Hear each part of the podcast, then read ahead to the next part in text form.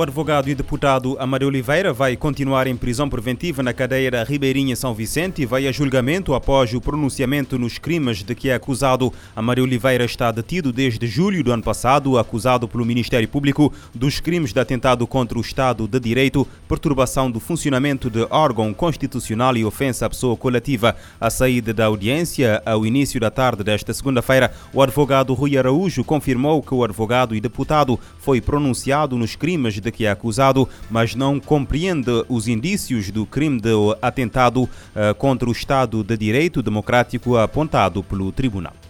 O juiz pronunciou o deputado Amadeu Oliveira em exercício de funções, ou seja, o, deputado não suspenso Amadeu Oliveira, uh, por um crime de atentado ao Estado de Direito Democrático, por um crime de ofensa à pessoa coletiva, por mais um outro crime também ligado ao Estado de Direito Democrático, enfim, alguns crimes. A defesa nunca negou haver indícios claros de crime de ofensa à pessoa coletiva. A defesa não consegue descortinar, bom, mas o, onde estará o crime de atentado ao Estado de Direito Democrático. Isso a defesa não, não conseguiu ainda entender isso e, portanto, não se pronuncia sobre este, este pormenor. Seja como for, está no despacho de pronúncia. A audiência contraditória preliminar requerida por Amadeu Oliveira, que é uma fase do processo em que o arguido tentou provar que não havia motivos para ser julgado, começou no dia 28 de janeiro, foi suspensa por duas vezes, mas eh, ficou concluída no dia 8 e com o despacho de pronúncia do juiz eh, desembargador conhecido esta segunda-feira.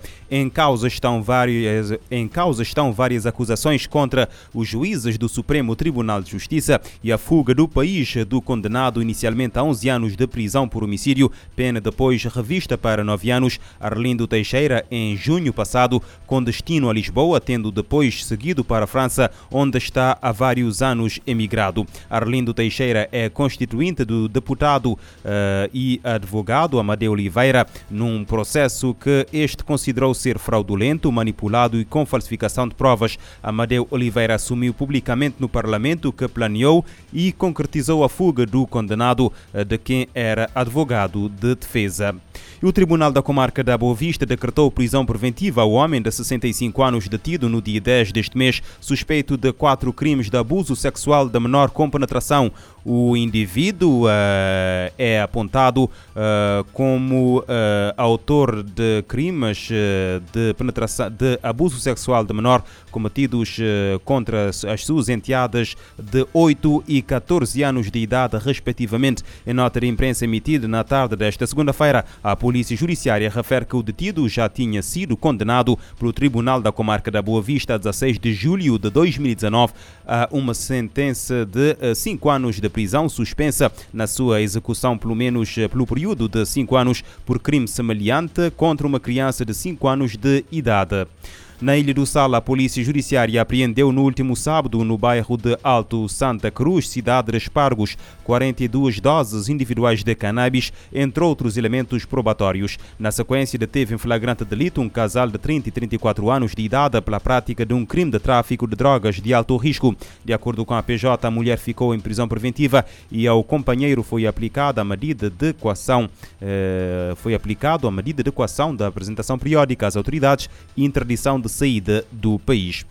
O provedor de justiça mostra-se disponível para apoiar a Associação Sindical dos Jornalistas de Cabo Verde em matérias que a lei lhe confere poderes na questão do artigo 113 do Código do Processo Penal que proíba a divulgação ou a publicitação de atos ou peças processuais quando cobertas pelo segredo de justiça, sob a pena de incorrer no crime de desobediência qualificada. José Carlos da Luz mostrou essa disponibilidade ontem em declarações à imprensa na cidade da Praia no final do encontro que teve com a direção da JOC na sequência dos recentes casos de constituição de arguídos a jornalistas e aos órgãos de comunicação social em que trabalham. O provedor de justiça diz que há dois caminhos a seguir.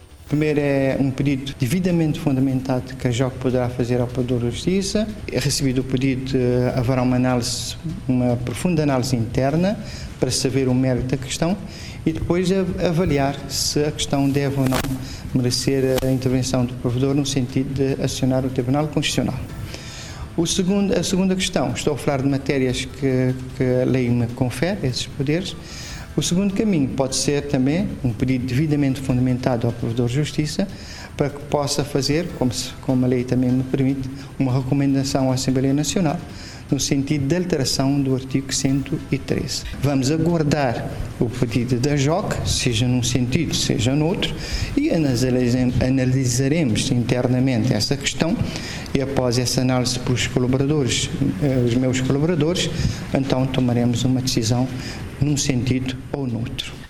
Do lado da Associação Sindical dos Jornalistas de Cabo Verde, a vice-presidenta Gisela Coelho mostra satisfeita com a abertura do provedor de justiça e diz que a JOCA está ciente do caminho a seguir. Esse caminho a seguir terá que ser muito bem ponderado, teremos que optar eh, pelo caminho de maior sucesso, digamos assim, pelo caminho que, que trará aquilo que nós eh, esperamos, né? que é que nunca mais se venha a repetir este episódio em relação ao artigo 113 ou em relação àquilo que é um, uma limitação clara de, do exercício da liberdade de imprensa. Foi com base no artigo 113 do Código do Processo Penal que a Procuradoria-Geral da República constituiu arguídos dois jornalistas eh, e dois órgãos de comunicação social, alegando que publicaram partes de um processo que se encontra sob segredo de justiça. O secretário-geral das Nações Unidas diz-se profundamente preocupado com a situação na Ucrânia e a tensão com a Rússia. António Guterres diz que não existe alternativa à diplomacia e adverte sobre o alto custo do sofrimento humano, da destruição e dos danos à segurança a nível regional e global em caso de uma escalada das tensões. Para o chefe da ONU, é hora de acabar com retóricas eh, incendiárias e buscar o diálogo. O secretário-geral das Nações Unidas falou aos jornalistas em Nova York em relação à situação na Ucrânia e a tensão com a Rússia, o país vizinho. Ele disse que esse foi o propósito da conversa com embaixadores do Conselho de Segurança nesta segunda-feira. Guterres também conversou com chefes da diplomacia da Rússia e da Ucrânia. My message is clear. There is no alternative to diplomacy. All issues, including the most intractable, can and must be addressed and resolved through diplomatic frameworks. O chefe da ONU explicou que a sua mensagem é clara: não existe alternativa à diplomacia. Ele expressou profunda preocupação com o aumento das tensões e da especulação sobre um potencial conflito militar na Europa. Guterres ressaltou que o preço em sofrimento humano, destruição e danos à segurança europeia e global é alto demais para ser contemplado. Para o chefe das Nações Unidas, todos os temas, incluindo os mais desafiadores, podem e devem ser tratados e resolvidos dentro de um contexto diplomático. Ele disse estar convencido de que este princípio prevalecerá. O secretário-geral destaca ainda que as partes devem abster-se, em suas relações internacionais, da ameaça ou uso da força contra a integridade territorial ou independência política de qualquer Estado ou de qualquer outra forma inconsistente com princípios das Nações Unidas. O secretário-geral destaca que chegou a hora de acalmar as tensões e diminuir as ações no terreno. There is no place for incendiary rhetoric. Public statements should aim to reduce tensions, not inflame them. António Guterres disse que não existe espaço para retóricas incendiárias.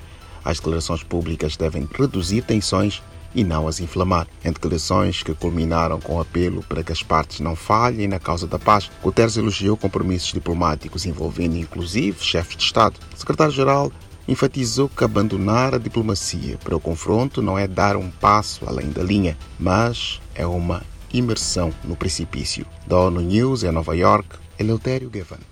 A Rússia tem uh, deslocado cerca de 100 mil soldados na fronteira com a Ucrânia e realiza exercícios militares no Mar Negro e na Bielorrússia, a poucos quilómetros de Kiev, o que faz temer ao Ocidente que se possa estar a preparar um ataque próximo contra o país vizinho.